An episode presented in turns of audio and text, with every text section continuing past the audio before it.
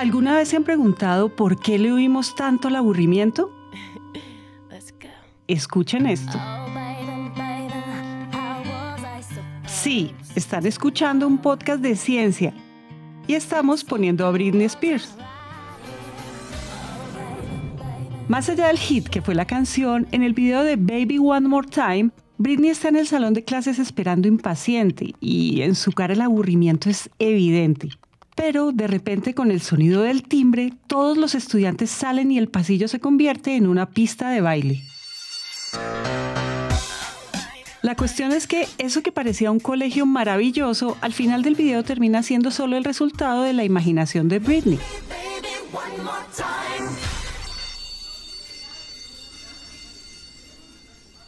Pues en realidad ella seguía en clase y estaba aburrida. Y es que el aburrimiento llega cuando no tenemos nada que hacer o cuando lo que estamos haciendo ya no nos gusta. Sin embargo, aburrirse no tiene que ser sinónimo de algo malo. Britney lo convirtió en una historia y esto es solo una muestra del poder que tiene el aburrimiento. Bienvenidos a Elemental, un podcast de 3M y Naranja Media. Puede que Britney decidiera imaginar toda una historia para evitar el aburrimiento, pero la cuestión es que esa es solo una de las formas en que las personas escapamos de él. Y esto lo descubrió un grupo de científicos de la Universidad de Virginia en Estados Unidos. La hipótesis de estos investigadores era que a las personas les cuesta estar a solas con sus propios pensamientos, y para probarla diseñaron un experimento. Dejaron a un grupo de hombres y mujeres en un cuarto, sin celulares, sin libros, sin mascotas, sin nada que pudiera distraerlos. Lo único que había en esa habitación era una mesa con un botón. Si lo oprimían les causaría pequeñas descargas eléctricas. Pero a cambio de no hacerlo recibirían dinero. El experimento solo duraba 15 minutos. Sin embargo, la mayoría de las personas en la sala decidieron recibir la descarga eléctrica para combatir la monotonía que da el aburrimiento. Que escojamos descargas eléctricas en vez de estar aburridos dice mucho de quiénes somos y es que cuando estamos aburridos estamos dispuestos a casi cualquier cosa para quitarnos esa sensación de encima.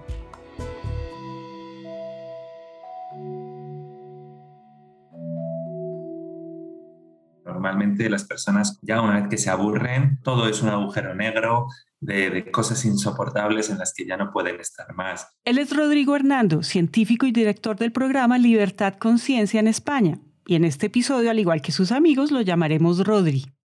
Todos nos hemos identificado con eso que dijo Rodri, estar en un agujero del que no podemos salir. Y si hay algo que no podemos negar, es que estar en ese agujero del aburrimiento se nos nota en la cara. Pero además también se nos nota en el cuerpo, sentimos que el tiempo se pasa más lento. No podemos dejar de bostezar, todo nos da pereza, sueño y como dice Rodri, hay un punto en el que nos desesperamos. Y aquí queremos hacer un pequeño paréntesis. A diferencia de nosotros, los no científicos, para los científicos como Rodri, ese momento de aburrimiento se convierte en una notificación de advertencia. Termina siendo una manera de saber que llegó el tiempo de hacer algo diferente.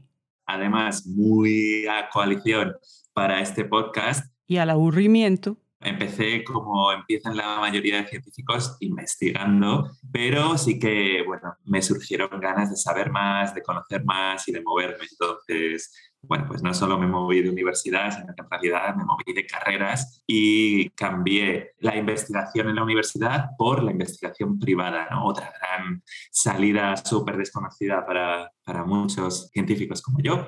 Y ahí estuve explorando entonces, lo interesante del aburrimiento es que, aunque nos haga sentir cansados, desmotivados o lentos, si somos conscientes de ese momento en nuestra vida, es más fácil darle la vuelta y convertirlo en un pretexto para hacer algo más y a la vez saber que lo que te está empezando a pedir tu cuerpo es un universo nuevo. Vamos entonces a dejarnos descubrir cosas. Oye, apúntate con los amigos de tus amigos que hacen escalada en hielo, a ver si te gusta.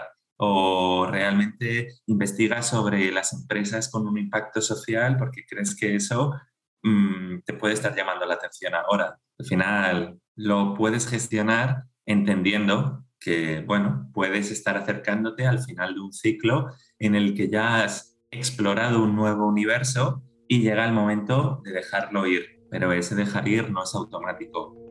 Y no es automático porque necesitamos tiempo para explorar.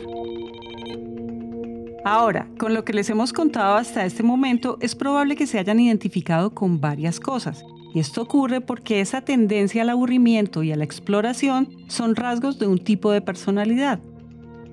El neurólogo Marvin Zuckerman, en su investigación sobre las bases psicobiológicas de la personalidad, la definió como la apertura a la experiencia y se conoce popularmente como el síndrome del explorador. Lo que sucede con este tipo de personas es que no intentan salir del aburrimiento en redes sociales, haciendo zapping en Netflix, jugando videojuegos por horas o leyendo muchos libros. Para salir del aburrimiento ellos crean, inician proyectos, cambian de trabajo y descubren cosas nuevas. Y esa es otra cualidad de los exploradores, que son adictos al aprendizaje. Ese es el caso de Rodri, un explorador al que el aburrimiento no le llegó en forma de tedio y desespero, sino en forma de hada madrina que se posa en el hombro y le da consejos. Volvió a surgir una vocecita que me, me indicaba que era el momento de volver a cambiar y en ese momento eh, decidí emprender y monté un proyecto profesional que ya tiene un año y medio de vida y con el que ayudó a otros científicos a, a encontrar un futuro profesional que les motiva y a llegar a él. Esa vocecita de la que habla Rodri en la vida de las personas exploradoras, según Zuckerman, suele aparecer entre cada 5 y 7 años.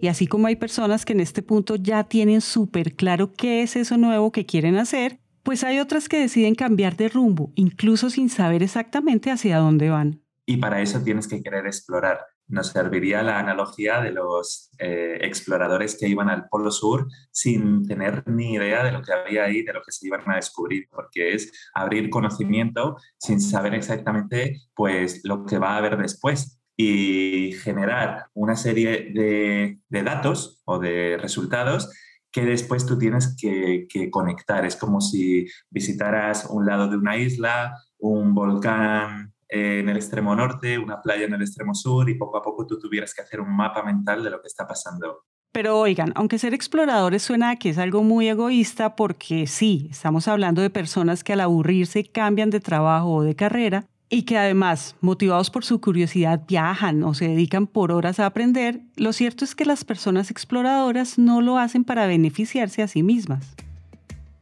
Por ejemplo, la cabeza detrás de la expedición al Polo Sur de la que hablaba Rodri fue la del noruego Roald Amundsen. Con su equipo duraron 34 días viajando antes de pisar por primera vez el hielo del polo. Y fue gracias a su viaje que se logró dibujar en los mapas el glaciar Axel Heiber, un glaciar que hasta ese momento no se sabía que existía. Entonces, cuando se es explorador o científico, los viajes más allá de representar un cambio de lugar en el mapa representan una oportunidad para el mundo. Y acá queremos contarles una historia.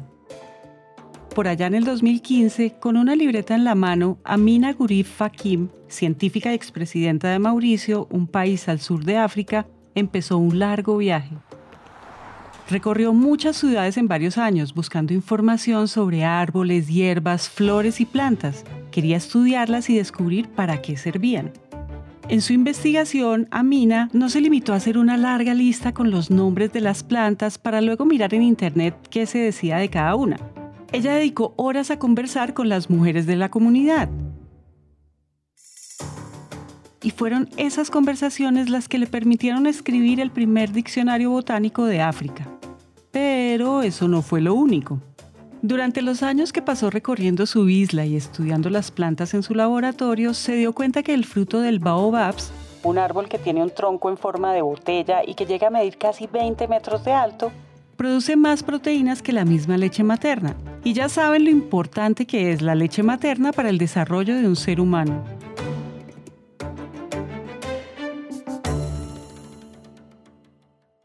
Este descubrimiento fue tan importante que motivó la prohibición de la tala de este árbol y, además, generó diferentes desarrollos científicos que tienen como objetivo la creación de productos a base de baobabs para combatir la desnutrición infantil en el mundo. Si lo pensamos bien, lo que tienen en común científicos como Amina y Rodri es que ambos son exploradores por naturaleza y sus trabajos se han convertido en soluciones. Y aquí queremos hacer un pequeño paréntesis. Aunque el aburrimiento es el comienzo de estas exploraciones y viajes, y donde pueden cobrar vida nuevos proyectos, hay algo que no les hemos dicho. Y es que entre esos dos puntos hay un abismo que se llama incertidumbre. Incertidumbre que nos da miedo y que puede quitarnos las ganas de continuar. Pero así como los exploradores gestionan el aburrimiento, pues adivinen, también aprenden a gestionar el miedo a la incertidumbre. La incertidumbre al final es miedo a las posibilidades de lo que vendrá. Realmente nos da miedo, yo creo que porque pensamos que las cosas son más graves de lo que luego son.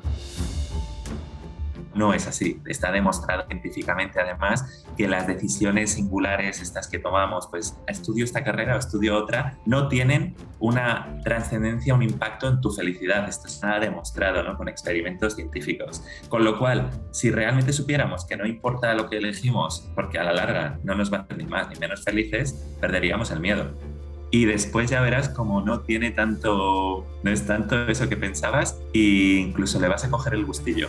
Entonces, ¿se imaginan la incertidumbre que sintieron los primeros viajeros que descubrieron continentes? Pues no tenemos que irnos tan lejos en la historia. Charles Darwin subiéndose en un barco desde Inglaterra a saber Dios dónde le llevaba ese barco y llegando a las Islas Galápagos. Como dato curioso, antes de empezar con las expediciones, Darwin fue un estudiante de medicina de la Universidad de Edimburgo pero en dos ocasiones salió corriendo de la sala de cirugías al ver lo que allí ocurría. Gracias a sus expediciones, la humanidad sabe que todas las especies de seres vivos han evolucionado, y saber eso fue determinante para todas las teorías creacionistas. Darwin fue el responsable de darle una explicación científica al origen de la vida. Al final, sus descubrimientos inspiraron muchas ramas de las ciencias naturales, pues hay tantas especies como disciplinas que las estudian. Esa verdad científica que descubrió una persona con el tiempo ha hecho que cientos se sumen, exploren y sigan investigando para entender y preservar la vida. Y eso solo ha sido posible por una razón. Mira, hay una frase muy chula que es algo así como... La inteligencia y el conocimiento suman, pero la actitud multiplica. Lo que me gusta de esa frase es que la actitud multiplica todo lo que haces. Cuando estás en plena fase de descubrimiento, sufriendo un severo síndrome del explorador, la actitud que tienes en ese momento derriba, derriba barreras y derriba muros y derriba todo.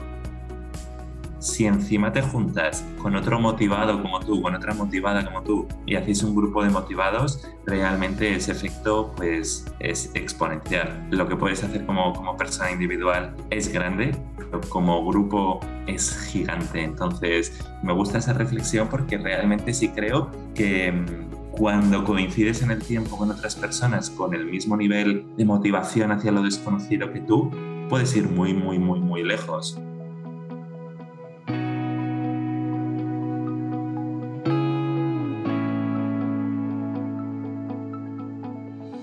No podemos asegurar que todas las ideas que han hecho evolucionar la ciencia y el mundo hayan nacido del aburrimiento, pero lo que sí podemos decir es que cuando se crean comunidades, cuando las personas se juntan y exploran, aumentan las posibilidades que tenemos para resolver los problemas del mundo.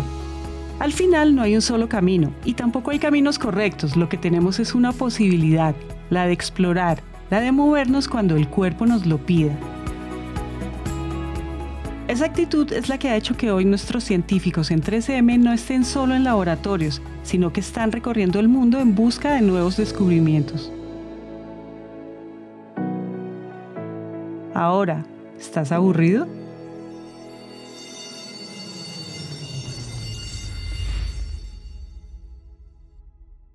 Elemental es un podcast de 3M en coproducción con Naranja Media. Este episodio fue escrito y producido por Julieta Ayure. El trabajo editorial es de Araceli López, Valentina Barbosa y Manuel Torres. El diseño de sonido fue hecho por Juan Diego Bernal. El arte, diseño y material publicitario es hecho por Luisa Ríos. Todo el soporte técnico para la grabación es hecho por Julián Cortés. Adriana Ríos y Marcela Linares dirigen todo el trabajo editorial, contenidos y curaduría por parte de 3M.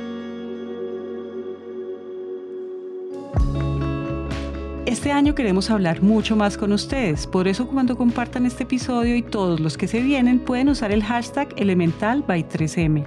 También pueden encontrarnos en Instagram como 3M Latinoamérica o pueden escribirnos al WhatsApp de nuestros productores, más 57 317 316 91 96. Por supuesto, también pueden seguirnos en Instagram como Naranja Media Podcast, la casa productora de este show. Yo soy Margarita Calle y nos escuchamos en el próximo episodio.